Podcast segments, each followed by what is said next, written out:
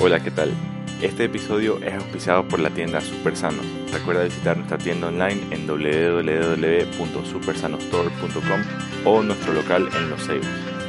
Gracias por ver este episodio del podcast. Vamos a hablar el día de hoy sobre pediatría.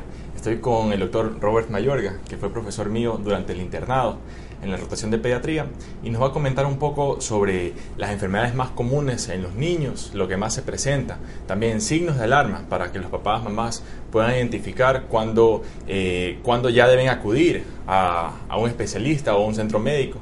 Eh, o de otra manera, cuando una enfermedad puede que parezca algo serio, pero realmente se puede manejar incluso en la casa.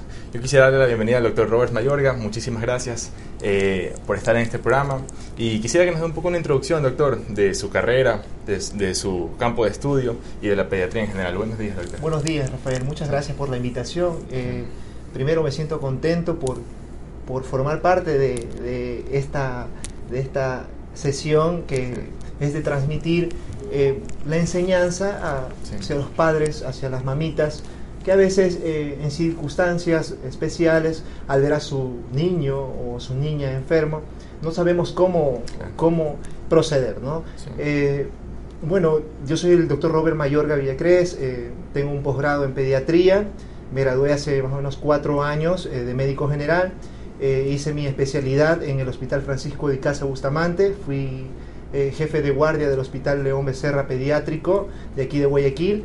Eh, actualmente me desempeño como médico tratante de pediatría en el Hospital eh, IES Norte de Centro Ambulatorio Tarqui. ¿no? bueno, en cuanto a, la, a los signos de alarma signos que tú me nombrabas, sí. Rafael, claro. Mira, un niño es un mundo diferente a, en cada familia, ¿no? Claro sí. Y no existe nada más alarmante que un niño enfermo. Sí. Entonces, partiendo desde ahí, cuando una mamá nota que un bebé no está bien, sí. nosotros como médicos tenemos que preocuparnos y saber que algo está pasando en ese niño. Claro que sí. ¿sí? Eh, ya sea desde sus distintas etapas de la vida. Puede ser eh, en un neonato. Claro. Ejemplo, que son casos muy frecuentes que nos llegan a nosotros en los primeros días de vida nosotros cuando damos el alta a un neonato, sí. nosotros explicamos pautas de alarma. Pautas de alarma. Quiere decir que el neonato no está alimentándose bien, es decir, hay un rechazo al alimento. Sí. ¿sí? No succiona bien. Hay fiebre, lo nota amarillito, lo que se llama ictericia. Claro sí. Todos esos signos de alarma en el neonato quieren decir que algo está pasando con ese bebé. Entonces, lo recomendable en estos casos es acudir inmediatamente al profesional o a un centro de salud más cercano para poder hacer un buen examen físico y hacer un diagnóstico de este tipo de enfermedades que puedan presentarse. Dentro de estas están las hiperbilirrubinemia, sepsis temprana, sí. bueno, tantos, tantas patologías neonatales que existen. De, en, distintas, en distintas edades, lógicamente, claro, claro, sí. en pacientes pediátricos que tienen que ver con otro, otro tipo de circunstancias o signos de alarma que se llaman. Eso le iba ¿no? a comentar, doctor. Cuando hablamos de un neonato, eh, más o menos, ¿en qué, ¿de qué edad estamos hablando? Porque de pronto eh, hay un poco de confusión. ¿Qué es un paciente pediátrico? ¿Qué es un paciente neonatal? ¿Es lo mismo? ¿No es lo mismo? ¿Cuál es su criterio en cuanto?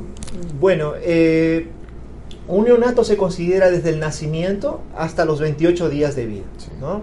Un paciente lactante eh, se considera desde el mes de edad hasta los dos años. Mm. Pasado los dos años ya viene la etapa preescolar, que es hasta los cinco años, y después la etapa escolar. Y el adolescente, que es la adolescencia temprana, que es de 10 a 14 años, okay. y de 14 años a los 18 años, que 17 años, 11 meses más o menos, que es la ya adolescencia tardía. Sí. Eso corresponde más o menos a la pediatría sí. y a la neonatología de 0 a 28 días, que sí. es lo que... Y supongo que hay enfermedades eh, que ocurren con mayor frecuencia en determinados momentos. Claro. Eh, podríamos hablar de pronto, tal vez desde el inicio de neonatología, que fue lo que vimos, muy, yo no, no, es que vi mucho, pero en el tiempo que estuve rotando yo eh, en su guardia, doctor, yo sí pude tener la oportunidad de ver casos eh, de pacientes neonatales que en diferentes niveles de severidad. Eh, ¿Cuáles son las enfermedades más comunes que se puede presentar claro. en esta etapa, doctor? Mira, existen ciertos factores predisponentes durante el embarazo, Ah. durante, durante, el embarazo eh, que conllevan a una serie de enfermedades eh, durante la vida neonatal. Ejemplo, un paciente, una paciente embarazada que no ha llevado sus controles normales, que ha tenido infección de vías urinarias, amenazas de parto pretérmino, eh, ha estado hospitalizada, que ha llevado, que ha llevado un embarazo muy, eh, muy complicado, ese niño tiene varios factores de riesgo.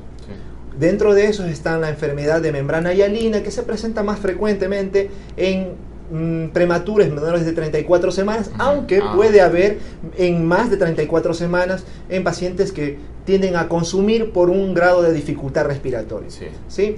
Casi el órgano de choque siempre en, en los neonatos es el, es el pulmoncito, entonces siempre va a presentarse con dificultad respiratoria. Sí. ¿ya? Existen infecciones que pueden presentarse en el último trimestre de embarazo de la madre y al haber estas infecciones pueden eh, tener un factor de riesgo para, la- para el bebé y tener esta, eh, una patología que se llama sepsis, que Sí. es la presencia de una infección generalizada a nivel del, de- del cuerpecito y que puede presentarse dentro de los tres primeros días, que se llama sepsis temprana, Sepsis temprana. y la sepsis tardía, que es después de los tres días. Cuando identificamos una sepsis temprana, un signo de alarma, la fiebre. La fiebre. Entonces es importante a ese paciente hacerle un, hacer un buen diagnóstico y un buen examen físico. Claro.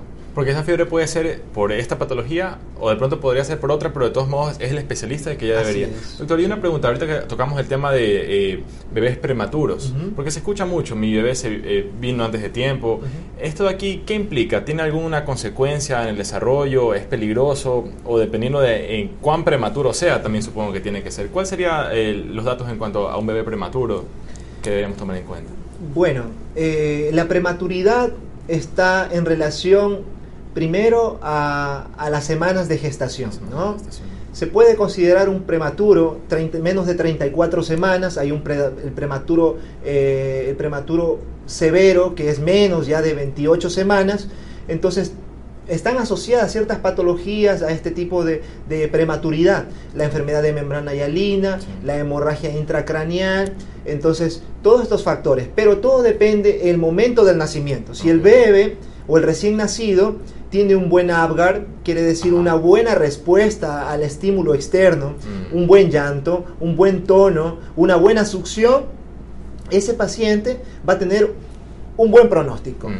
Pero si es un paciente que no ha tenido un buen llanto, un buen tono, una buena coloración durante el nacimiento y va a estar conectado hacia un dispositivo de oxígeno, Sí. ha estado intubado, entonces es un paciente que tiene muchos factores de riesgo, Sí. ¿sí? Tiene muchos factores de riesgo a tener alguna complicación a larga distancia.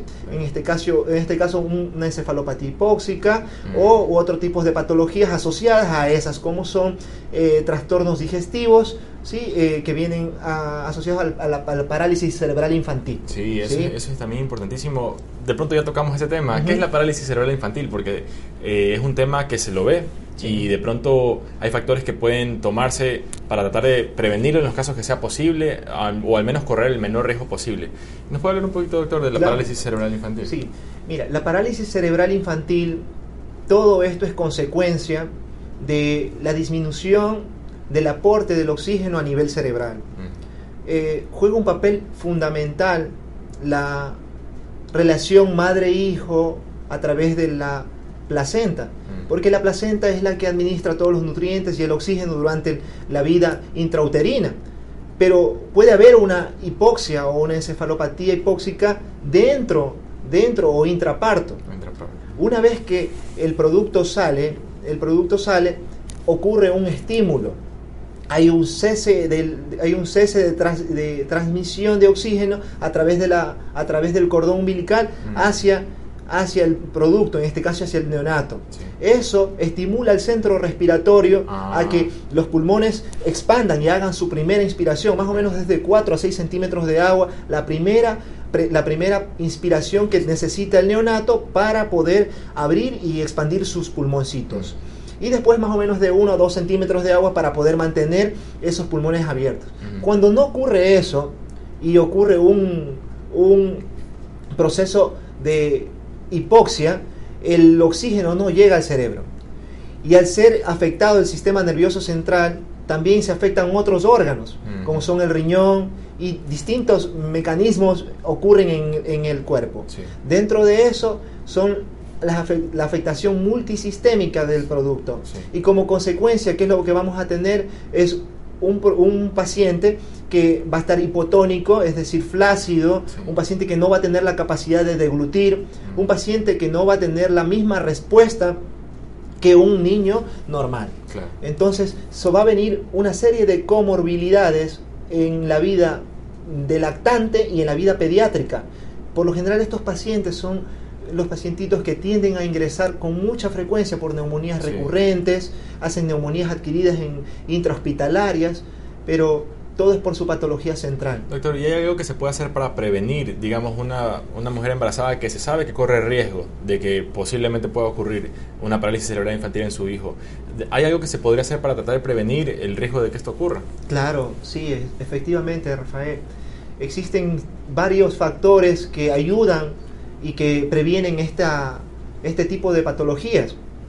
Eh, hay un estudio que se llama eh, embarazo y cortisol, Mm. que ha demostrado que el nivel de estrés durante el embarazo aumenta las patologías que pueden presentarse en un neonato. Mm. Entonces, eh, una mujer durante el embarazo tiene que tener una estabilidad emocional, Mm. tiene que tener un buen estado nutricional, un apoyo psicológico de parte del papá, en este caso del esposo, del esposo, tiene que sentirse querida, Sí. ¿sí? Tiene que tener un control prenatal, un control prenatal con su ginecólogo mes a mes para que identifiquen, identifiquen de forma temprana cualquier anormalidad que pueda poner en riesgo la vida de la madre y la vida de, ese de ese valioso producto. Claro que sí. Yo creo que el estado nutricional del el neonato depende en gran medida, si no por decirlo del 100% de la madre, que tiene que tener en claro que ella va a dar lo más valioso que Dios nos ha dado, que es la vida, Ujú. ¿sí? Entonces, eso, el, fa- el famoso, famoso, la famosa relación cortisol-embarazo Sí. juega un papo- papel fundamental en, en, en esta, en, este, en, este, en este producto. Sí, yo siempre hablo en, en los videos eh, cuando se toca el tema del- de, lactancia, de embarazo, de que la mujer embarazada es uno con su bebé. Lo que siente la mujer embarazada, sea alegría o sea tristeza, también ya si nos pusiéramos a ver a nivel molecular es interesante, pues ver realmente cuáles son, eh, cuál es el traspaso exactamente de qué moléculas, o sea, qué moléculas están afectando al bebé. Entonces yo sí creo que es importantísimo a la comunidad en general, cuando vemos una mujer embarazada, interactuamos con ella, también estamos impactando su bebé. Así es. Entonces es muy importante. Doctor, y ahorita que hablamos un poco del peso de un niño recién nacido. ¿verdad? A veces una mamá quiere que su hijo sea más gordito, sea más grande. ¿Esto es saludable o de pronto puede haber un exceso de peso que ya no es algo saludable? ¿Qué, ¿Cuán importante es el peso en un recién nacido, doctor? A ver, eh, un neonato a término normalmente se considera que el peso normal varía entre 2.500 a 3.500 gramos. Mm, Si bien eh, el exceso de peso puede provocar un niño macrosómico y puede estar asociado a diversas patologías como son la diabetes materna. ¿sí? Y un bajo peso, en cambio, puede estar en re- relación a un retraso del crecimiento intrauterino por diversos factores, por malnutrición materna, por un consumo de drogas o cualquier tipo de factor que puedan afectar al nene.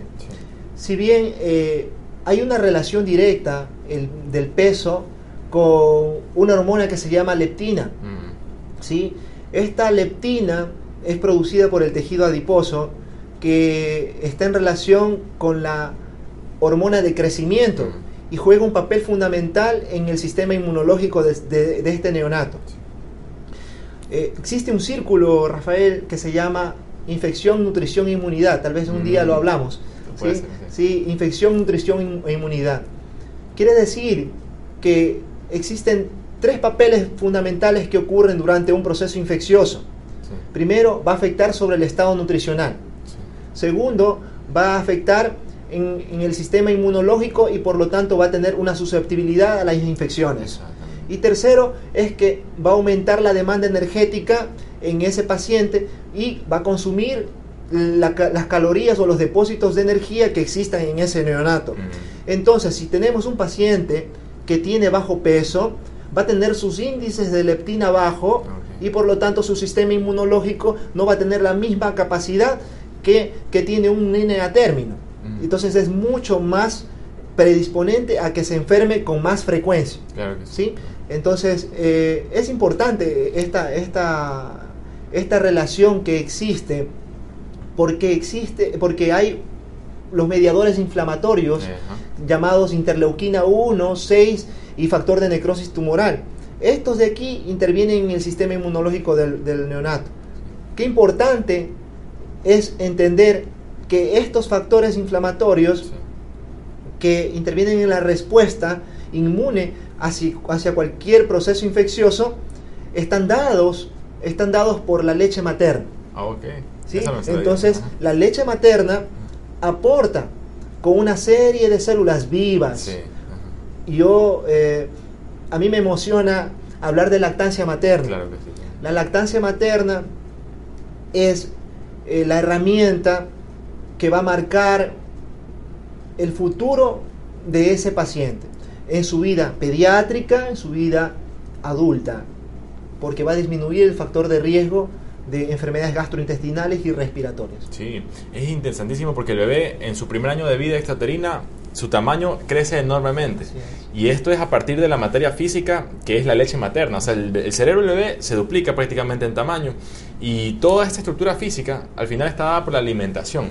Eh, de pronto tocamos ya el tema de lactancia materna, ¿verdad? Claro. Eh, porque hay una cosa que siempre se pregunta. A mí me han preguntado incluso en las mamás que no producen leche. Eh, tengo entendido que hay un círculo vicioso, que si la mamá dice no produzco leche, por eso es que no la pongo a que mame el pezón. Claro. Pero por el hecho de no mamar el pezón es que no ocurre la estimulación de mecanorreceptores que genera liberación hormonal para que la mamá produzca leche.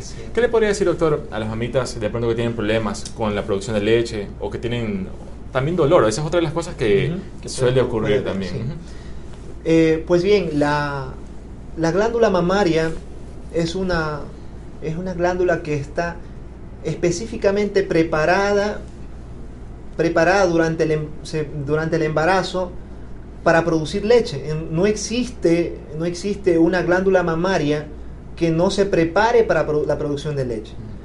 Pues bien, la, la formación del- de la glándula mamaria está en, varios, en varias etapas. Ujú. Una eh, se llama la lactogénesis 1, la, la cual va de 0 a 6 meses, en la cual la glándula mamaria se prepara bajo un estímulo, bajo un estímulo de progesterona, para preparar esa- a esos conductos. Después viene la lactogénesis 2, que va desde los 6 meses hasta el nacimiento. Ok. ¿sí? Y la lactogénesis 3, que por lo general viene en el momento de la succión del neonato. Sí. Entonces, en el momento de la succión del neonato ocu- ocurre un estímulo directo sobre, la, sobre el pezón y que va a mandar un mensaje, un mensaje hacia, hacia el cerebro que va a estimular la producción de leche. A través de la oxitocina, a través del- de la progesterona, van a, a estimular la producción lá- láctea. Por lo general, los siete primeros días la, la producción de leche va a ser autócrina, es decir, la producción de leche es automática. Después de los siete días, la producción de leche va a ser inversamente, va a ser proporcional al grado de succión del bebé. Oh, es interesante. Es decir, si el bebé más succiona, más produce leche. Mm. ¿sí? Como tú dices, hay, hay un mito, eh, no tengo pezón, eh, no produzco la cantidad suficiente de leche. Eh, es, esta, este, este es un mito en realidad porque las mamás que no tienen pezón, simplemente con el, el hecho de, de apoyar la boca del neonato con, con, el, con la glándula mamaria, van a ir poco a poco formando pezón. ¿Cómo, ¿Cómo sería eso de que no tienen pezón? Eh, A veces hay estos Ajá. inver- invertidos, ¿no? Ah, listo, listo. invertidos, sí. Ok, claro. Eh, es interesantísimo, doctor. Y también la parte inmunológica de la leche materna, porque también tengo entendido, bueno, la parte inmunológica, también las citoquinas inflamatorias es algo que de pronto alguna vez, pero no me había in- ingresado tanto. Y las citoquinas inflamatorias hay muchísimas, eh, muchísimos tipos de. Las interleucinas son tal vez las más estudiadas. Claro. Yo creo que al futuro muchas cosas más se van a, se van a conocer. Eh, doctor, y también para bueno, no sé si hay algo más por decir sobre lactancia materna, de pronto sí, o si no, podemos pasar a un tema que es de las diarreas y de los vómitos, que es algo también muy común. Como tú quieras. Rafael. Eh, Sí. Yo creo que, mira, la lactancia materna, Sí. dentro de los cuatro primeros días hay una producción amarillenta llamada Ah, sí, calostro, que es una, es un líquido, es un líquido eh, de, de, baja densidad que tiene una serie de propiedades maravillosas, digo yo, porque tiene eh, la característica de dar lo necesario mm. al producto. No es lo mismo una leche materna de un paciente prematuro que de un mm. paciente a término. Tiene las características que se moldean de acuerdo a las necesidades del lactante. Entonces, eh, yo siempre a mis pacientes les digo que la calidad del producto que ellos dan, que, la leche, que es la leche materna, tiene un factor de estimulante de colonias. ¿Qué es ese ah. factor estimulante de colonias? Es que estimula a producir células vivas del sistema inmunológico, que son los factores de crecimiento. Y estos factores de crecimiento, hay un factor estimulante de colonias que nosotros lo utilizamos en pacientes eh, que tienen algún tipo de patología de base, por ejemplo, las neutropenias, las neutropenias severas en pacientes con algún tipo de inmunodeficiencia. Mm. Eso, ese factor estimulante de colonias, un frasco así te vale 2.500 dólares. Y ese frasco, que es el factor estimulante de colonias, lo obtienen del calostro, mm. lo obtienen de la leche materna. Entonces, la calidad del producto que le está dando la madre hacia ese neonato es un producto de calidad. No existe fórmula que se compare con la leche materna. No existe. Sí, y doctor, tal vez adentrando un poquito más de esto, ¿por qué no existe? O sea, ¿qué cosas, eh, ¿en qué cosas sería superior la leche materna? Que la leche de fórmula trata de suplir, pero al final no va a poder compararse con la naturaleza como es. ¿Qué cosas podría decirse que en la, fórmula eh, pueden ser negativas? Podría. Eh, en comparación la leche de fórmula con la leche materna, partiendo que la leche de fórmula se obtiene de, un bovino, ¿sí? y ah, se ha hecho unas adaptaciones para tratar de que el neonato lo asimile. Se ha visto, hay un estudio que los niños alimentados con leche materna y los niños alimentados con leche de fórmula la leche materna tiene una, serie de propiedades en las cuales primero son factores protectores. Por ejemplo, la IgE, la IgA. La IgA que es una inmunoglobulina que va a tapizar la mucosa respiratoria, la mucosa gastrointestinal, y que esto previene, previene la, la aparición de factores eh, invasores, en este caso Lescherinchia coli, ¿sí? Eh, virus inicial respiratorio, que son enfermedades muy frecuentes, gastrointestinales, enfermedades respiratorias en el que se presentan en las primeras, eh, eh, en las primeras etapas de la vida. la, leche materna tiene, aparte, como ya te dije, los factores de crecimiento, las inmunoglobulinas, también tiene ácido ciálico. El ácido ciálico es un componente del sistema nervioso central que juega un papel fundamental en la inteligencia de ese, neonato. Es un producto de calidad que no lo tiene la leche de fórmula. Entonces vamos a garantizar de que ese neonato o que ese lactante va a tener lo necesario para que su sistema nervioso central se desarrolle con una, con una, con una complejidad muy adecuada para lo que nosotros queremos. Claro que sí. Eh, doctor, ¿y la las inmunoglobulinas, eh, hay leches eh, de fórmula que contengan inmunoglobulinas o, o, no existen o de pronto en otro país hay, aquí no? ¿O simplemente carecen de inmunoglobulinas las, leches de fórmula? Bueno, en las inmunoglobulinas, yo en, en, las fórmulas, hablando de, lactancia artificial, se tratan de, simular mucho las, a la ah. leche de materna. Eh, ahora están las fórmulas para distintas patologías, para, para lo que es el reflujo, para enfermedades que, eh, de estreñimiento, pero no hay comparación. Claro, Sí, no hay comparación con la leche materna, eh, es un producto de calidad, la leche materna no, no existe todavía hasta ahora que se iguale en calidad hacia la leche materna. no, no hay comparación. Doctor, y la leche materna de un niño que ya va creciendo, eh, ¿hasta qué punto es recomendable? cuando cuando ya no es tan importante, tal vez por el aspecto nutricional, de pronto por el aspecto emocional sigue siendo importante, pero eh, a medida que un bebé va creciendo, ¿hasta qué edad sería recomendable que el bebé tome el seno? A ver, la, la lactancia materna exclusiva lo recomiendan hasta los seis meses. Y ahí viene lo que se llama la lactación, que es el periodo en el cual se introduce alimentos que no son, son eh, derivados de la leche materna. ¿sí? Entonces viene la, la, lactación a partir de los seis meses. Eh, la Sociedad Americana de Pediatría recomienda hasta los dos años. Si puedes dar más, bienvenido sea. Mm. Lógicamente, la leche, como te dije, es, es un líquido que va modificándose paulatinamente. Ocurre la leche de transición y la leche madura. Mm. Normalmente, la leche de los seis meses en adelante no es la misma leche que recibió cuando inició su lactancia.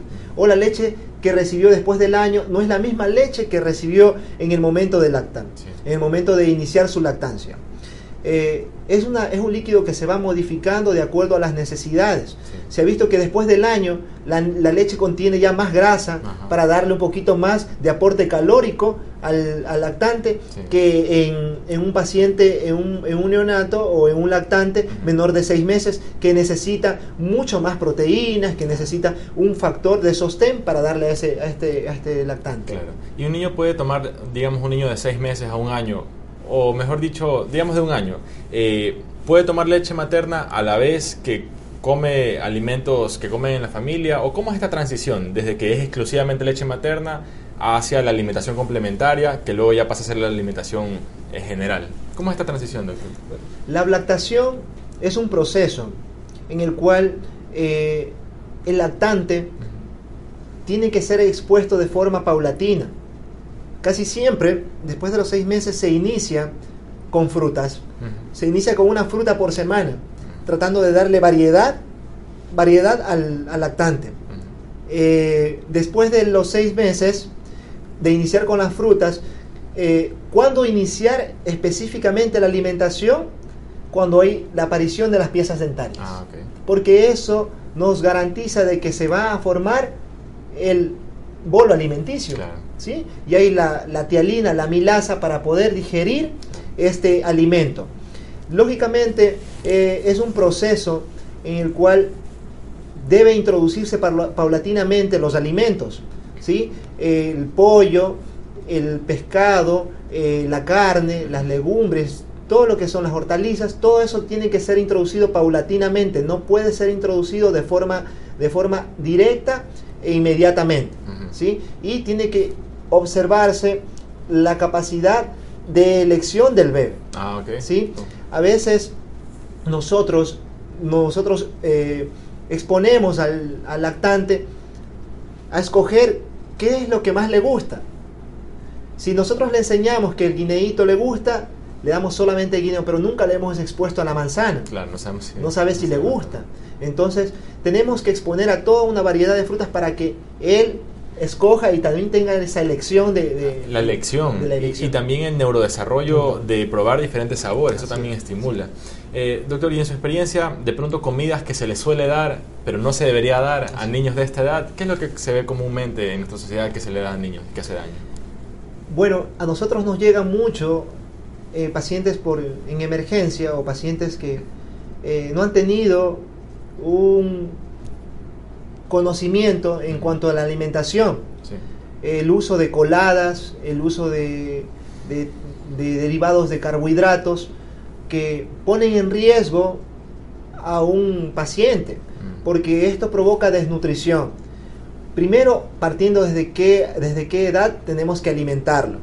Se ha visto que le dan leche a la vaquita, pueden ser por diversos factores, por económicos, sociales, culturales, eh, el agua de anís, mm. el agua de orégano, que muy frecuentemente nos llegan con, con hilios paralíticos, ¿sí? Eh, el agua de manzanilla antes de los seis meses, mm. ¿sí? que el, el, nene está distendido, que no bota los gases, le damos agüita de orégano. Mm. Entonces eso en realidad está contraindicado en los lactantes. ¿Por qué? Porque esto produce que el intestino se detenga, mm. provoca un hilio paralítico y para agravar más el asunto, el familiar se desespera viendo a su hijo llorando y le, le agrega unas gotas para el dolor lo- no quiero decir el nombre, pero le agrega, el no, le agrega las gotas y con eso terminamos de, de dañar totalmente su capacidad de funcionalidad del intestino. Mm. Entonces a nosotros nos llega un hilo paralítico que puede llegar a hacerse incluso algo quirúrgico Claro. terminan en imaginaciones, es algo terrible y Mm. admirable de ver esto, este, este tipo de casos. Sí. ¿sí? Y también que nos lleva con, un- con mucha frecuencia son los pacientes desnutridos, Ah, que están aparentemente gorditos, aparentemente están bonitos, medios rubios, pero están desnutridos. Esto se llama el washarcore, que es con- contiene un colorcito del, del- del cabello que se llama signo de la bandera. ¿ya? Eh, tienen hasta edematosos, hin- hinchaditos, Mm. pero es por la mala alimentación en cuanto a nutrientes. sí. También, eh, no sé si le dan a los niños pan. Yo he escuchado, pero no sé si usted ha visto esa experiencia que esto obviamente en adultos incluso, en algunas personas es complicado de digerir, más aún en un niño de seis meses o un año, también galletitas, o sea, por decir dos cosas que yo he escuchado, pero no sé si se ven, usted lo ha visto en su experiencia. Eh, bueno, ya vamos diciendo algunas cosas. La- las coladas, los té de anís, té de manzanilla, agua de manzanilla, eh, para evitar en niños, porque su sistema digestivo todavía No no está. está, no está desarrollado al punto de que pueda. Eh, doctor, y de pronto las enfermedades comunes, eh, yo lo que más, bueno, una de las cosas que vi más fueron los vómitos, fueron las diarreas, las deshidrataciones en los niños también. ¿Nos podría hablar un poco de, esta, de, de esta, de estas enfermedades? Bueno, estos síntomas, porque al final tenemos que ver qué es lo que está causando la diarrea o el vómito. ¿Qué es lo que podría ver un padre eh, en un niño y qué signo de alarma haría notar que debería ser llevado al médico versus una, una diarrea que puede ser tratada en casa mediante rehidratación oral. ¿Nos podría Claro. contar un poco sobre eso? Bueno, eh, una de las causas eh, de consulta en una emergencia es la diarrea. La diarrea, la cual primero hay que definirla, ¿no? Hay que Claro. definirla para, ver- para saber de qué es lo que vamos a hablar. Sí. Se define como la característica de consistencia líquida abundante, en donde la consistencia es primero es mucho mayor el egreso que el ingreso. Es decir, si un neonato come cinco veces y cinco veces hace la popó, así sea aguadito, eso no es diarrea. Tiene que estar en relación a la frecuencia. Si es 10 veces que hace y ingiere cinco veces al día la comidita, eso es diarrea. ¿sí? Partiendo desde ahí.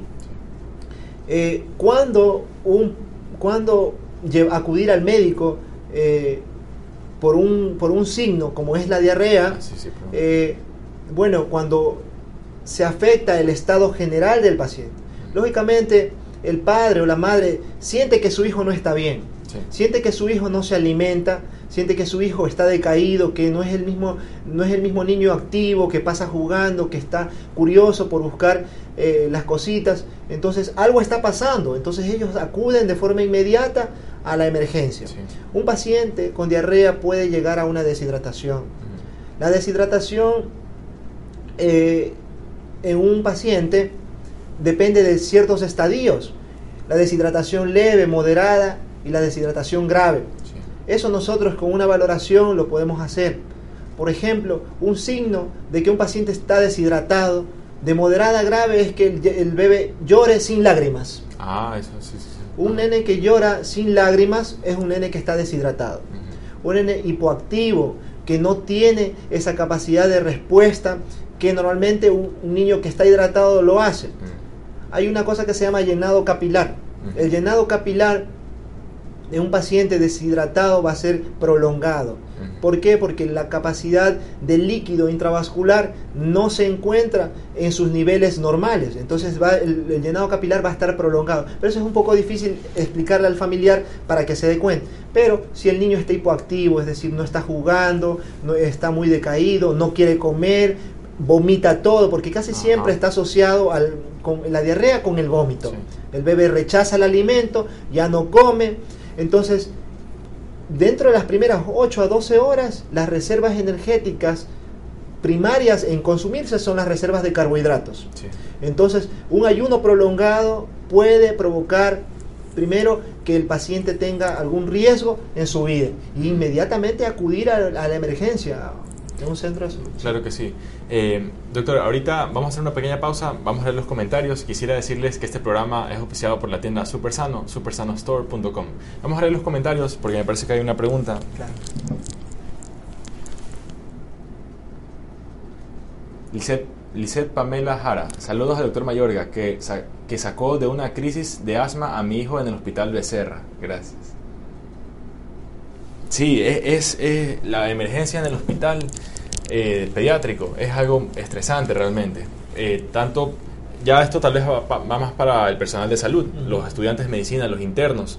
Yo sí, yo sí consideré un poco chocante el hecho de que un niño, que el papá trae al niño cargado, eh, inconsciente muchas veces, y, o deshidratado. Entonces, de pronto, ¿qué podría decirle usted a los jóvenes que van a, ya más entrando en la parte médica, qué podría decirle usted, doctor, a los jóvenes que van a ingresar su año de internado, que van a ingresar a su año de internado sobre la rotación de pediatría? ¿Qué cosas pueden esperarse? Eh, ¿Qué cosas pueden tratar de, de pronto de prepararse para ver o informarse un poco más para poder actuar mejor? ¿Qué le diría a los estudiantes de medicina que van a entrar en su rotación de pediatría? Eh, bueno, yo lo que les diría es que primero tengan la predisposición de servir, de servir y de adquirir en ese año todos los conocimientos que puedan, porque eso va a marcar su vida profesional. Y no existe algo más maravilloso que trabajar para servir. Entonces cuando, cuando alguien te llega con algún problema o alguna enfermedad, lo primero que hay que hacerle sentir a ese padre o a esa madre es que también forma parte de ti, que el problema no es de ellos, el problema es de todos.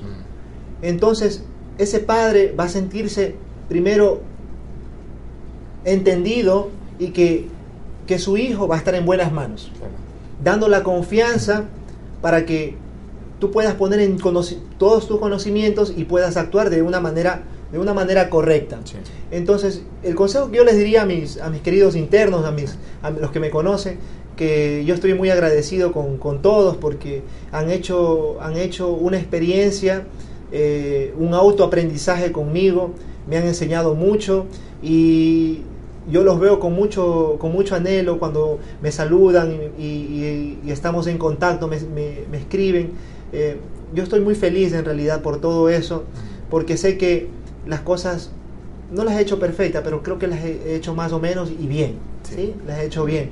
Con, con mis queridos compañeros, eh, yo les diría que hagan- amen lo que hacen, Sí. amen lo que hacen para que no trabajen ni un día de su vida. Claro que sí. ¿sí? Entonces, si ustedes aman lo que hacen, no van a sentir que ustedes van a estar estresados, sino van a sentir esa necesidad, esa necesidad de, de ir a ayudar, Sí. que esa es nuestra profesión, ¿no? De ayudar y de calmar el dolor. Claro que sí. O aliviarlo. O aliviarlo, O por al menos menos, estar ¿no? presente. pues. Así- así es. Sí. Eh, doctor, y quisiera hablar un poco también de la parte de crianza. Desde su punto de vista como pediatra, ¿qué podemos hacer, qué pueden hacer los padres para psicológicamente poner un hogar en el cual el niño se sienta seguro? ¿Qué cosas necesita un niño para poder sentirse para ser- psicológicamente que su desarrollo sea óptimo o no patológico? ¿Qué podría decir en cuanto a crianza, doctor? Bueno, pues bien, eh, un- un- la llegada de un niño siempre tiene que ser motivo de alegría, siempre. Entonces, para que llegue un, un niño a este mundo tiene que haber una planificación. Siempre tiene que haber una planificación, tiene que ser un niño esperado, un niño querido. Bueno, cualquier circunstancia que se presente, ese niño tiene que, tiene, tiene que tener la figura, tiene que tener una figura paterna y una figura materna Sí. porque ellos van a jugar un papel fundamental en el desarrollo tanto emocional, tanto psicológico, tanto cognitivo para ese niño. Sí. Hay una, unas teorías de- del desarrollo cognitivo del, del- del paciente pediátrico. eh, la- las teorías las dividen en cuatro fases. Una teoría que se llama la teoría sensorio-motora, la teoría de la pre- preoperacional, la teoría, la- el formalismo y lo que es el, eh, las ideas abstractas. Bien. Cada uno tiene sus etapas. Entonces, este desarrollo cognitivo, que es las características que va adquiriendo a medida que va desarrollándose eh, del conocimiento. Por lo general hasta, hasta los dos años se, dice que es sensorio motor. Ah. El, el, paciente va adquiriendo conocimientos de acuerdo a lo que siente, a lo que toca. Sí. Entonces él, el, el, bebé va, coge un, un, juguetito, se mete a la boca. ¿ya? Entonces él aprende de eso. Ah. Después de los dos años viene lo que es la preoperacional. Él coge un juguetito que es redondo y lo quiere meter en un, en un agujerito, pero él no recién está haciendo adaptaciones para poder introducirlos. Mm. Entonces ya vienen las etapas de asociación. ¿ya? Y después viene lo que es el, la formación, eh, lo que es el formalismo, ya él comienza a hacer planes, asociaciones e integrarse al medio social. ¿ya? Y lo que es el la idea abstracta o el pensamiento abstracto que se viene ya en la adolescencia. Mm. Más él tiene ya una planificación de qué es lo que voy a hacer. Yo en la tarde, hoy me voy a ir a jugar, me voy a ir a jugar baloncesto, mañana yo tengo que estudiar matemáticas. Entonces, ese es el desarrollo. Pero para que haya esto, mm. tiene que tener una estabilidad emocional, una estabilidad eh, que le va a dar el padre y la madre. Sí. Bueno, aunque a veces no hay la figura paterna por distintas índoles, pero existe un abuelito, existe una abuelita, existen los hermanos que también a veces juegan un papel fundamental en este, en este niño y hacen que la vida de este bebé sea una vida muy productiva. Claro que sí. Y doctor, el tema también que yo creo que es muy importante, es muy cercano a mi corazón, es el de violencia intrafamiliar. Porque a veces ocurren patrones familiares eh, que de pronto si uno no los identifica, y no los evita, se los transmite a su hijo sin darse cuenta. Eh, porque no en todos los hogares hay castigo físico, eh, no en todos los hogares hay gritos. ¿Qué diría usted como, como pediatra que afecta en un niño cuando hay violencia intrafamiliar? O sea, ¿cuáles son las afectaciones y por qué es importante darnos cuenta de ese tema? Bueno, como tú dices, Rafael, existen varios, eh, varios problemas, diría yo, durante la crianza de un niño. Sí existen varias formas de maltrato, no, simplemente el maltrato físico, el maltrato psicológico. Eh, cuando tú limitas a, un niño a decirle, sabes que tú no puedes, eres tonto, eh, no hagas eso, lo que hacemos es destruir toda la capacidad de, de aprendizaje de ese niño. Entonces nosotros, yo personalmente, Ahorita que me estreno como padre, tengo una niña de un año seis meses, jamás le digo no. Trato de, ver y cuidarla de que ella quiera explorar lo que, lo que pueda. ¿sí? Siempre y cuando esté dentro de, su bienestar, por lo pronto. Y me he dado cuenta que ella me ha enseñado mucho, porque es una niña segura, es una niña feliz, es una niña que amanece con una sonrisa, y lo primero que hace es dar amor. Entonces, cuando un niño está rodeado por amor, no puede dar violencia, da amor. Sí. Entonces, tenemos la obligación como padres de enseñarles a nuestros hijos a que sean amorosos, cariñosos, pero todo esto no se lo enseña con palabras, no se lo enseña con lecciones yendo a, se le enseña con el ejemplo. El ejemplo es la mejor lección de vida que podemos dar. Tú le puedes decir a tu hijo, ¿sabes qué? No vayas a la calle en las noches, pero nosotros salimos en las noches. Ah. No podemos, no mm. tenemos ninguna, ningún tipo de enseñanza que le estamos transmitiendo a nuestros niños. Entonces, eso yo creo que es una pauta fundamental. El amor, básicamente, porque eh, cuando un niño crece con amor, no existen niños malos. Claro, es como un lenguaje. Él habla el lenguaje del amor. En cambio, un niño que es violento es porque en su casa se habla el lenguaje de la violencia.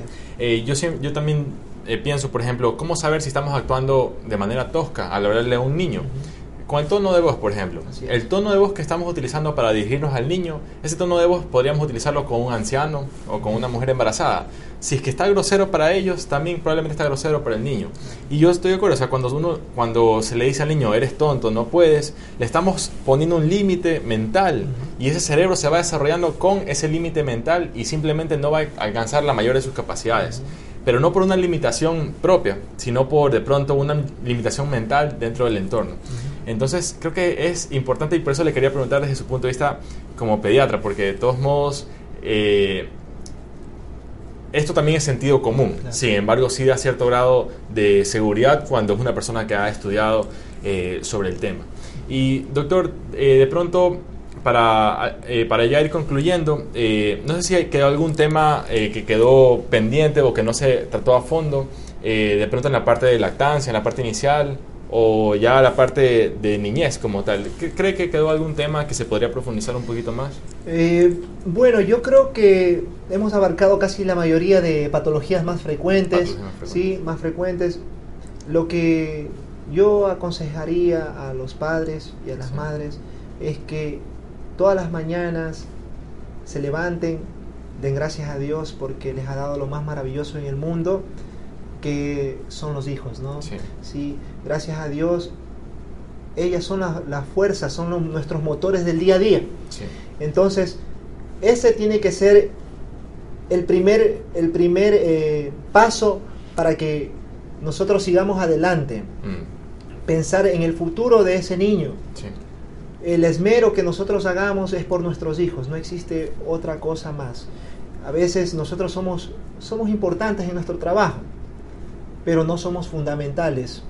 Somos importantes en, los, en lo que hacemos, pero no somos fundamentales para eso. En nuestra familia sí somos fundamentales para nuestro hijo, para nuestra hija. No existe un reemplazo de un papá, no existe un reemplazo de una mamá entonces, eso tendríamos que tener en tenemos que tener en claro todos los días, todos los días que nosotros somos fundamentales para nuestros hijos y que tenemos que aprovechar el tiempo al máximo. Dejemos las vanidades y que aprovechemos el tiempo con nuestros niños. Claro que sí. Doctor, se me ocurrió una pregunta también que eh, tal vez se, sale un poco del tema, pero creo que es importantísimo, eh, sobre la circuncisión, doctor. Eh, ¿Usted cree que ¿Hay motivos médicos o es perjudicial? ¿Cuál es su criterio sobre la circuncisión en los niños? Mm, bueno, la circuncisión, al ser un procedimiento invasivo, tiene que ver, primero, si, que está, en, si está en juego la salud del, del, paciente, tiene que ser intervenido.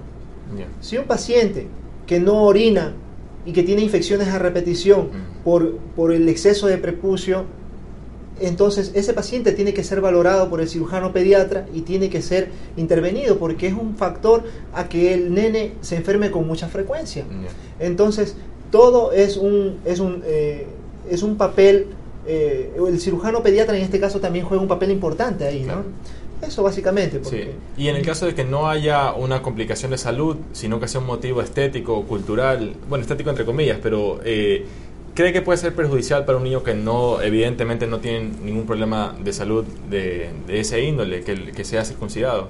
Yo creo que no tendría ningún problema. Mm, sí, yo creo que no, yo no tendría ningún problema eh, siempre y cuando, eh, como te digo, no limite las funciones normales eh, fisiológicas que, debe, que deben haber, porque antes no había la, la no había la circuncisión y, y se vivía tranquilamente.